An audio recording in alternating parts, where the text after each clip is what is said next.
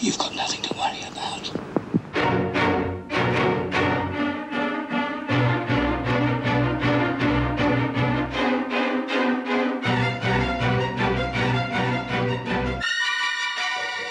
This is Alfred Hitchcock speaking. In the past, I have given you many kinds of suspense pictures, but this time I would like you to see a different one. Alfred Hitchcock expliquait la peur en la divisant en deux catégories. La différence entre le suspense et la terreur est comparable à celle qui sépare un V1 d'un V2. Pour quiconque ayant connu les attaques de ces deux types de bombes, la distinction sera lumineuse. Le V1 faisait un bruit de moteur hors bord, et le ronron qu'il faisait dans le ciel annonçait son arrivée imminente. Le temps qui séparait le moment où on entendait le moteur pour la première fois et le temps de l'explosion était un temps de suspense. Le V2, au contraire, ne faisait aucun bruit, jusqu'à son explosion. Quiconque a entendu un V2 exploser et a survécu a connu la terreur. L'inventivité visuelle d'Alfred Hitchcock est à juste titre reconnue et célébrée, mais le son a une importance tout aussi considérable dans son cinéma.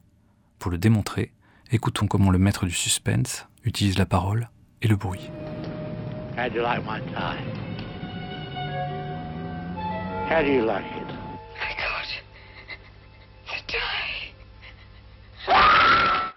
Frenzy est décrit par Hitchcock comme un cauchemar réaliste sur un véritable tueur en série londonien qui étranglait ses victimes avec sa cravate. You're my type. Lovely, You shall not be afraid for the terror by night, lovely, nor for the arrow which flies by day. lovely, lovely, lovely. Dicks! Women, they're all the same. Hitchcock disait Avec Frenzy, j'ai expérimenté sur la bande-son. Quand la victime passe sur le trottoir la première fois,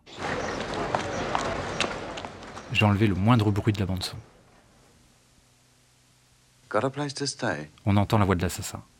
Silence de mort. Oh, hello, it's you, Bob. Yeah. Après, j'ai utilisé le même effet, mais à l'envers. I don't know if you know, Babs, but you're my type of woman. Quand la caméra revient discrètement dans l'escalier, après que le meurtrier a amené la fille dans la chambre, on sort dans la rue, et à ce moment-là, j'ai monté le bruit de la circulation au maximum. De sorte que le public ne peut s'empêcher de penser si la fille se met à hurler, personne ne l'entendra.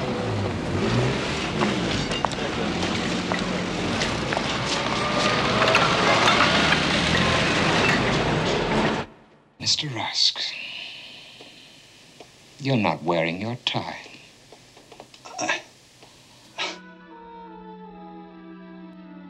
Teresa Wright, l'actrice principale du film préféré d'Hitchcock, L'ombre d'un doute, disait de lui Il utilisait le son comme nul autre pareil.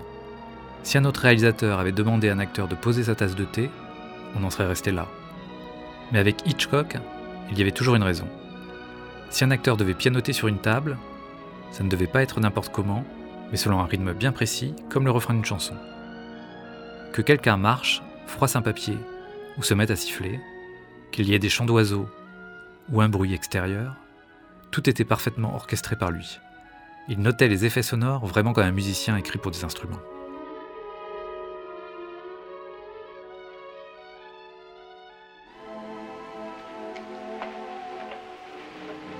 Écoutez attentivement. À quoi correspond ce son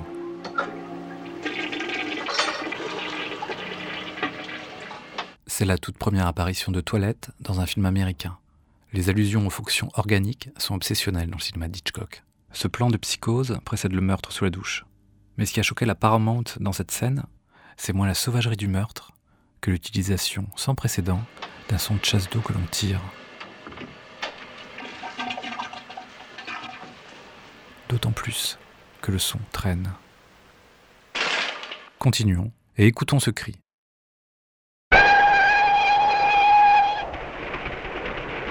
Il ne s'agit pas d'un cri, mais d'un sifflement de train par lequel s'enfuit celui qui est soupçonné du meurtre.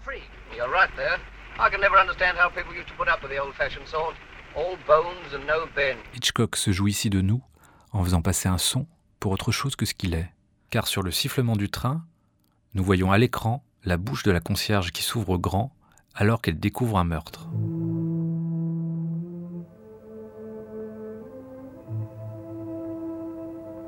Ce tour de passe-passe fait écho au premier film parlant d'Hitchcock, Chantage, où le plan suivant semblerait être le brouillon de celui des 39 marches.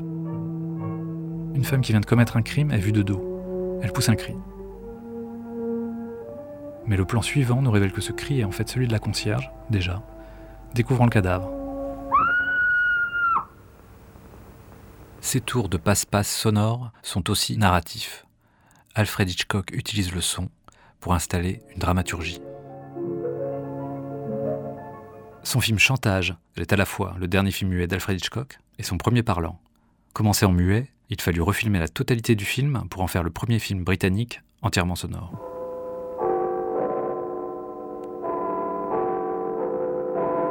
On y voit d'ailleurs constamment des plans de gens qui parlent dans des micros ou qui écoutent au casque. C'est avec ce film qu'Hitchcock a dû inventer la post-synchronisation pour doubler de nombreuses scènes. Car l'actrice principale Annie Ondra, parlant anglais avec un fort accent tchèque, était donc doublée en direct pendant le tournage par une autre actrice qui lisait le dialogue dans un coin du plateau. On entend sa voix dans un test sonore où Hitchcock la fait rire avec des propos grivois. Miss Ondra, vous avez souhaité qu'on entende votre voix dans un film parlant. Ah non, Hitch, ne faites pas ça. Et pourquoi pas? Bah, parce que je ne parle pas bien. Savez-vous que la police va arriver? oh, Vraiment? Oh non, je suis terrifié. Et pourquoi? Vous n'avez pas été sage? ah, Non, mais... Vous avez couché avec des hommes? Ah non. Restez sur place ou ça sortira de travers, comme disait la fille au militaire. C'est bon, coupez. Les réparties scabreuses durant les essais étaient une pratique courante chez Hitchcock pour obtenir une réaction spontanée, un regard, une expression mais aussi parce que la vie sexuelle de ces comédiennes l'intéressait.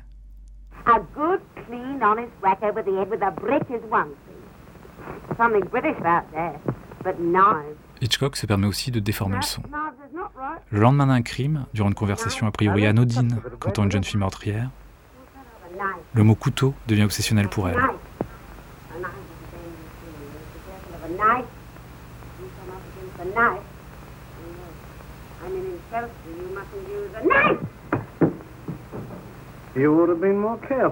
L'effet est justifié. Il s'agit de montrer l'état d'esprit de quelqu'un qui entend un son particulier et de le faire résonner violemment dans sa tête. Quelques secondes plus tard, ce n'est plus avec un mot, mais avec un bruit qu'Hitchcock exprimera le malaise.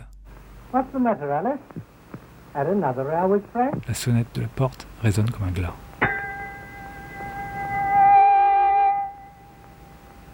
Pour Alfred Hitchcock, le son peut souligner une action qui progresse ou illustrer les mouvements de la conscience sur l'image.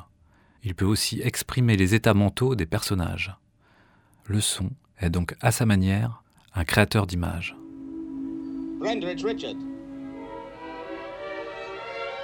Comme on l'a vu plus tôt, le cri est extrêmement important au cinéma d'Hitchcock. Dans un plan de frenzy, la caméra reste seule un temps. Attendant en bague la secrétaire de la victime, que nous venons de voir entrer dans la maison, crie pour annoncer la découverte du cadavre. Hitchcock a tenu à ce que nous, qui sommes déjà au courant des événements, et donc complices, imaginions l'horreur de la secrétaire et calculions à peu près, quand nous allons entendre le cri.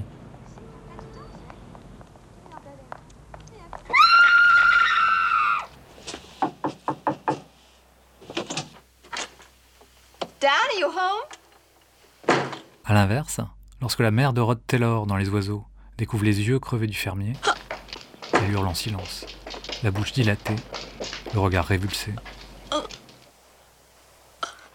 Dans une pause rappelant le cri du peintre Edvard Munch.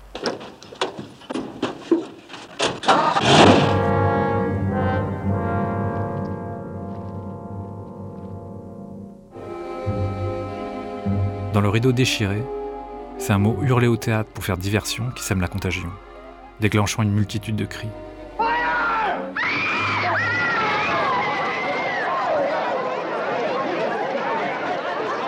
La réalisation est si crédible que la censure eut peur que le public du film ne crût une réelle alerte au feu dans la salle de cinéma.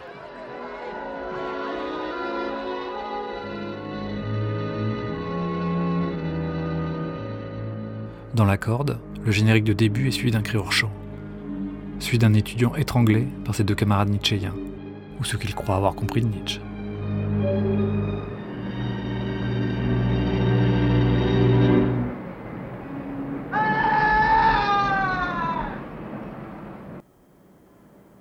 Pour amplifier l'effet du cri, celui-ci est suivi d'un silence de 10 secondes. Puis, les deux assassins ouvrent le couvercle du coffre où le cadavre de leur camarade a séjourné le reste du film. Parfois, ce n'est plus un cri, mais une discussion sur le bien fondé du cri qui ouvre le film, comme dans Jeune et Innocent. team! Don't shout, I tell you, don't shout! I'll shout if I want to. Who's to prevent me from shouting?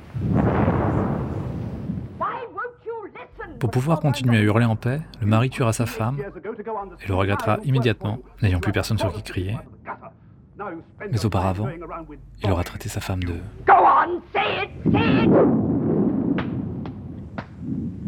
Mais ça, on le lira sur les lèvres plus qu'on ne l'entendra. Dans La mort aux trousses, c'est le son d'un avion qui permettra à lui de masquer un récit explicatif qui intéresse uniquement les personnages, mais en aucun cas le spectateur.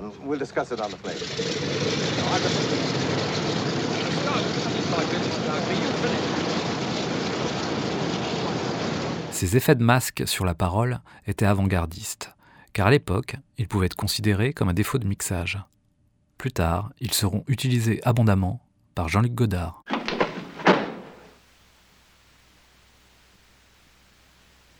Pour faire naître l'angoisse, là où d'autres réalisateurs auraient utilisé une musique stridente, Alfred Hitchcock fait parler le silence. Dans Psychose, Norman Bates enferme un corps dans le coffre de sa voiture.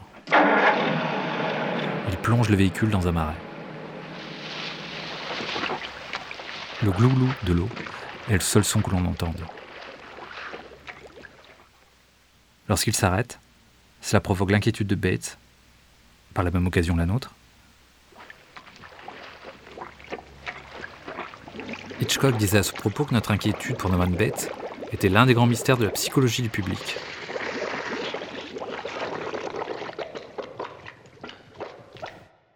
I want you to go as quietly as possible. Do not make a sound until I tell you to run.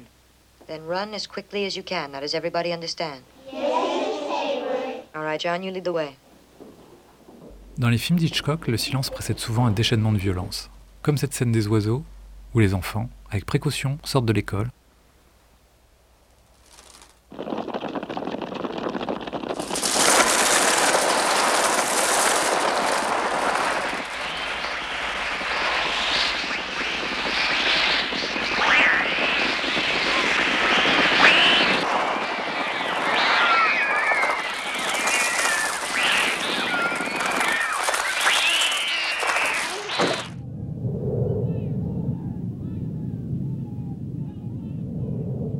Les oiseaux est un film sans musique, mais qui utilise des sons électroniques.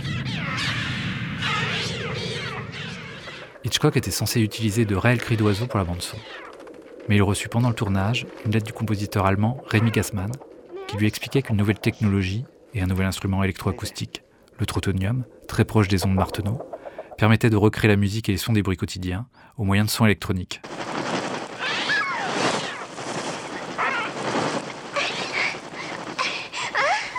Et pouvait apporter ainsi une dimension nouvelle au cinéma.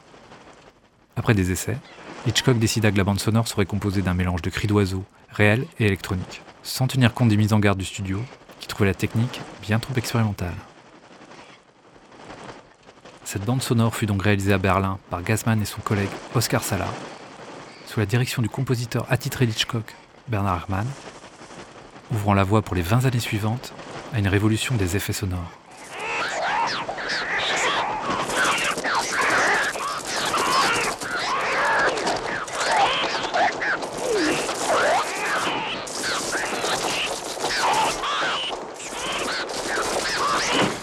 You've strangled the life out of a fellow human being who could live and love as you never could. Le fait de réaliser un film dans un lieu unique, et donc de limiter visuellement l'espace, inspire paradoxalement Hitchcock un travail très riche sur l'ambiance sonore qui semble contenir l'univers tout entier. What are you doing? It's not what I'm going to do, Brandon. It's what society's going to do. I don't know what that'll be, but I can guess. And I can help. You're going to die, Brandon, both of you. You're going to die. À la fin de la corde, alors que toute l'action s'est déroulée en temps réel dans un appartement, James Stewart ouvre la fenêtre. Et l'on peut entendre monter tous les bruits de la rue. La caméra recule. Et pourtant le son de la ville envahit l'écran.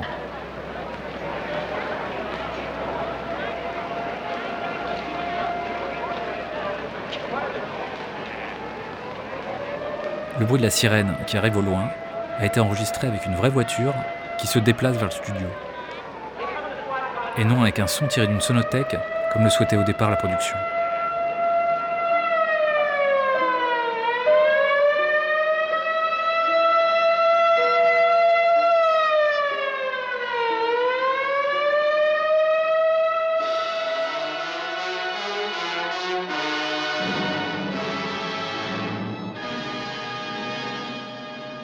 Comme dans la corde, Fenêtre sur cour se déroule dans un seul lieu, la chambre d'un convalescent.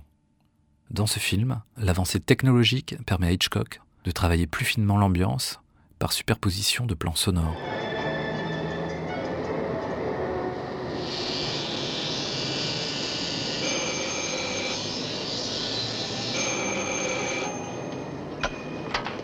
Jeffries? Congratulations, Jeff. For what? For getting rid of that cast. Le critique Serge Danet écrit La cour est avant tout un bain sonore, saturé, urbain, plein de rumeurs et de promiscuité, d'air chaud et de réverbérations inavouables. Écoutez Fenêtre sur cour.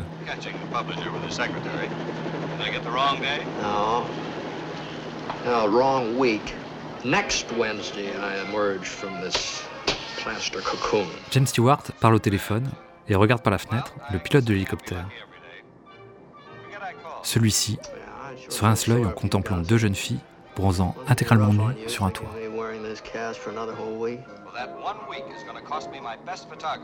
La musique que l'on entend est celle sur laquelle danse la voisine avant de nous montrer sa culotte. Si vous ne me croyez pas, vérifiez vous-même en revoyant ces films.